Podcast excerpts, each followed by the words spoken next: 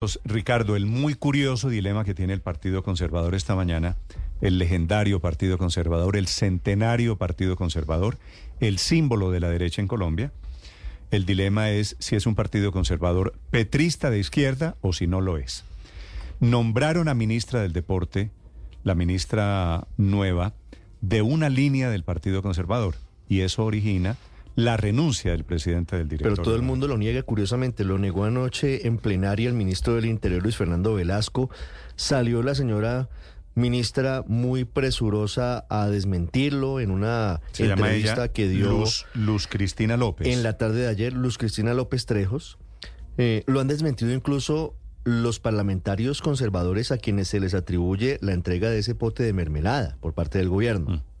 Ahora, ¿qué se sabe del nombramiento de Luz Cristina López? Que es cercana a Ape Cuello. Ape, Ape- Ape es nombre, ¿verdad? Alfredo Ape Cuello Baute es el nombre. Alfredo Ape es- Exactamente. Alfredo Ape es el nombre, Cuello Baute. Yo no sé si Ape es... eh, No, Ape es nombre. era, era su diminutivo Ah. y él se lo incorporó al nombre Así porque es. así lo conocían políticamente. El famoso Ape Cuello. de la, de la poderosa familia Cuello Baute en materia política. Recuerde usted a Manuel Guillermo Cuello Baute en el gobierno de Álvaro Uribe. Entonces digo que me parece, Ricardo, un dilema curioso, Mm. porque estamos entre unos parlamentarios conservadores petristas, Ape Cuello, o el doctor Trujillo, o el doctor Wadid Mansur, o el doctor eh, Juan Loreto Gómez. En fin, hay una cantidad de parlamentarios que están recibiendo mermelada. Doctor Echeverry, Nicolás Echeverry, es senador antioqueño del Partido Conservador. Doctor Echeverry, buenos días. Néstor, muy buenos días para ti, toda la mesa de trabajo. y Usted hace parte del, del directorio conservador, ¿verdad? Yo voy en calidad de vocero, no tengo voto, pero siempre soy citado y siempre asisto. Vale. ¿Usted hace parte de los conservadores petristas o de los conservadores conservadores? Yo hago parte de los conservadores conservadores. Ok. Eh, doctor eh, Echeverry, ¿y qué van a hacer con la renuncia del senador Cepeda que renunció a la presidencia del directorio conservador? Yo creo que es una buena oportunidad para que el partido, de cara a toda la ciudadanía, eh, deje claro de una vez por todas cuál es su interés, cuál es su división, cuáles son los que no están de acuerdo en la declaratoria de partido independiente, cuáles son los que van a votar sí por las reformas o se van a salir y cuáles vamos a votar que no a las reformas y cuáles estamos haciendo un reclamo en cada una de las actuaciones del gobierno. Sí. Doctor Echeverry, yo sé que, que esta pregunta pues le puede parecer antipática, pero esto no es un poquito patético estar hablando a estas alturas de la vida de conservadores de izquierda, de conservadores petristas, de goditos petristas. Es ambiguo, lamentable, porque hoy necesitamos fortalecer esos partidos, necesitamos de la democracia, necesitamos de la participación activa de las colectividades con unas ideas muy claras y muy contundentes. Hoy hay un debate planteado de manera muy compleja por el gobierno actual y se necesita la identidad y se necesita eh, que en toda la defensa de la democracia existan instituciones como estas que mantengan eh, una colectividad activa con ideas claras y contundentes. Y este tipo de cosas, pues lamentablemente no le convienen ni a la democracia, ni al país, ni al, ni al partido. Sí. Doctor, doctor Echeverry, ¿quién es el jefe del brazo petrista del Partido Conservador? No existe una identidad explícita, clara, frente a ese brazo pe- petrista. No, ¿cómo que no existe? No, No, claro. dentro lo que- del partido, es que hay- dentro de la colectividad, que se haya declarado representante del No, petrismo. es que tengo, tengo varias versiones. Yo hagamos de cuenta que vamos a, a- a contarle al país lo que está pasando de verdad, senador Sí. Echeverry. Eh, el primero que se volteó fue el senador Trujillo, ¿cierto?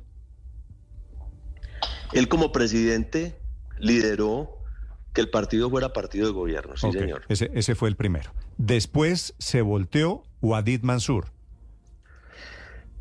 Digamos que al interior del directorio nunca lo ha hecho ni nunca lo ha oficializado. Ah, no, Esperemos pues, sí. cómo, cómo, cómo- cómo- esperemos hoy cómo oficialmente en la reunión de las nueve votan. Pero eh, usted no se ha enterado, ustedes en el directorio conservador, doctor eh, Echeverry, ¿no saben que le dieron la dirección de ferrocarriles al doctor Wadid Mansur? Yo personalmente no podría afirmar eso porque no, no conozco la persona y porque no es oficial del partido. No, pues es que nada de esto va a ser partido, oficial. Pues la voz oficial del partido es que no aceptamos de, participar doctor del gobierno. Echeverry, nada de lo que yo estoy diciendo va a ser oficial en el sentido de que no hay un comunicado ni del gobierno diciéndole le dimos mermelada al doctor Wadid Mansur, que además tengo entendido es el presidente de la Comisión de Acusación de la Cámara de Representantes. Pues eso, eso que, lo, que responda el gobierno. Y eso, se va, y eso lo valoriza mucho más. Entonces le dan un poquito de mermelada.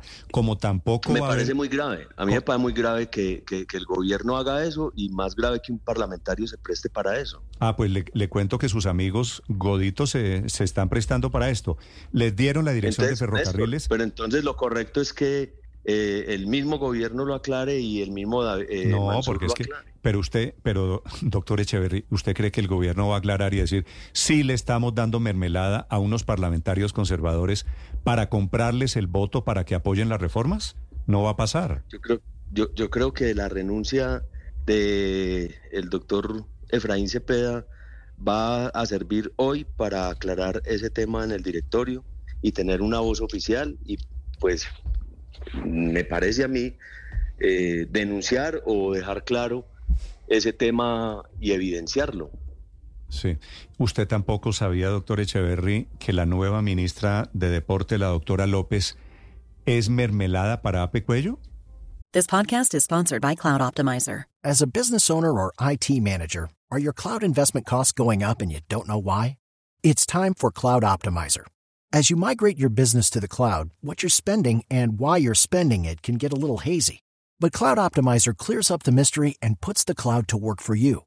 Cloud Optimizer starts by analyzing usage patterns, right sizing resources, leveraging discounts you may not be aware of, implementing automation, and much more. And by reducing unnecessary expenses and maximizing performance, Cloud Optimizer guarantees you a savings of five times what you spend for their service. As you utilize cloud based services more and more, you don't have to lose sight or control of your spend. You can stay agile, streamline your costs, and optimize your performance, plus save significant money with Cloud Optimizer. Make the cloud work for you with Cloud Optimizer. Get a free assessment and find out how much you can save by going to cloudoptimizer.com. Go to cloudoptimizer.com for your free assessment. That's cloudoptimizer.com. Esos son los rumores que hay en todos los pasillos del Congreso. Hmm. Eso. Esos son los Sí, rumores que Néstor, hay. porque es que, porque No, es que si yo, cuando, si yo te digo, usted y yo, si yo te cuando digo usted y yo que hablamos sí de rumores, cierto, esa yo no es la que la verdad sobre la cual no hay un comunicado oficial. Sí, es- es- es- son rumores porque oficialmente pues yo ni la nombré ni el gobierno ha reconocido que está en su legítimo derecho de nombrar personas eh, que, que es del Partido Conservador. La renuncia de Efraín se produce en ese, en ese acoso y se produce en ese, digamos, mundo de, de- de- de rumores y de comentarios y creo que lo más lógico y lo más correcto es que el partido hoy se reúna, tramite la renuncia de él ratificándolo o tomando decisiones y que entre a votar si estamos en la oposición en la independencia o si están en el gobierno y comunicarle a la opinión pública con Ah, pero- claridad ese tema. Pero, senador Echeverry, hoy en el directorio podría volver a someterse a votación si el Partido Conservador es independiente o partido de gobierno? No, el partido está claro y categóricamente oficializado en independencia. Lo que me refiero es que eh, al, presentarse la renuncia de Efraín Cepeda, pues obviamente quienes no estén de acuerdo o quienes estén de acuerdo con participar en el gobierno, pues lo podrán manifestar y si hay mayorías, pues lo harán cambiando el presidente o tomando una decisión eh, dicho, contraria y tendremos claridad. Lo que usted nos está diciendo hoy, este dilema del que estamos hablando es el pulso que va a haber en el directorio conservador. Los que quieren volverse partido de gobierno y los que quieren seguir siendo independientes, ¿cierto? Correcto, sí señor. Sí. Y si ganan ustedes, los godos godos, los ¿le, le molesta que yo le diga godo? Espero que no. No señor, no, no hay ningún problema. Sí, no, no se lo digo ni más faltaba con, eh, con tono despectivo. Si ganan los conservadores conservadores, los goditos goditos y no los goditos petristas, ¿sigue siendo presidente el doctor Cepeda? Yo aspiro a que sí, yo, yo aspiro a que el directorio no acepte la, la renuncia del doctor Efraín Cepeda y a que se exprese públicamente, pues desautorizando cualquier nombramiento en nombre del partido y desautorizando cualquier decir, miembro que no esté en la línea. Suponiendo que pasa esto, que ratifican hoy a Cepeda, que el pulso lo ganan los godos godos, eh, ¿quiere decir toman decisiones de bancada, por ejemplo? Sí, absolutamente es la premisa que ha reinado en los últimos eh, tiempos en el directorio. ¿Y qué hacen con la mermelada entonces? ¿La devuelven? Yo no ¿Se podría decirte porque nosotros no la nombramos y no lo autorizamos. Lo que yo creo es que hay que hacer uso de los estatutos y buscar los mecanismos sancionatorios y de claridad frente a eso. Mm. Sí, so- sobre eso quería preguntarle, senador Echeverry. ¿Ya hay posiciones de bancada definidas sobre cada una de las reformas del gobierno que se tramitan en el Congreso? Sí, hasta las últimas decisiones es votar no a las reformas en las condiciones que están planteadas. Todas las reformas eh, hoy serían votadas por el no por decisión mayoritaria de la bancada. Digamos que la, la decisión que más medio consenso ha tenido es la de la pensional. Eh, sin embargo, estamos a puertas de una reunión para determinar ahí, de acuerdo a las modificaciones, cómo lo haríamos. Pero, pero reforma a la salud sí tiene posición de bancada. Sí tiene posición de bancada y es votar no. Sí. Va, eh, ¿Y qué hacen con el quórum? Esa es una práctica incontrolable, Néstor. ¿Para qué le digo mentiras? Ese es un tema que yo no puedo obligar como partido a que un parlamentario se quede ahí sentado, se salga o no se salga. Yo lo Mm. que creo es que hay que hacer uso de los estatutos, del, del rigor disciplinario y hay que eh, buscar mecanismos en el que el partido presente una apuesta muy seria. Es que usted sabe con que una una manera, una documento manera, ampliamente anterior a la, a la sesión. una manera disimuladita de apoyar proyectos es hacer quórum. Es decir, participar en la discusión, no necesariamente votar el proyecto. Néstor, mire, yo ahí diría que pues cambiar la historia de la mermelada con una declaración es imposible. Eh, el gobierno está en su, derecho, en su derecho, que yo no estoy de acuerdo, de tratar de intervenir y de infundar mecanismos no prácticos, porque yo no estoy de acuerdo con jugar con el quórum eh, y llevarlos a buscar un resultado que los favorezca. Mm. Eh, esa es, digamos, la parte política y la parte que ellos deberían revisar en sus actuaciones.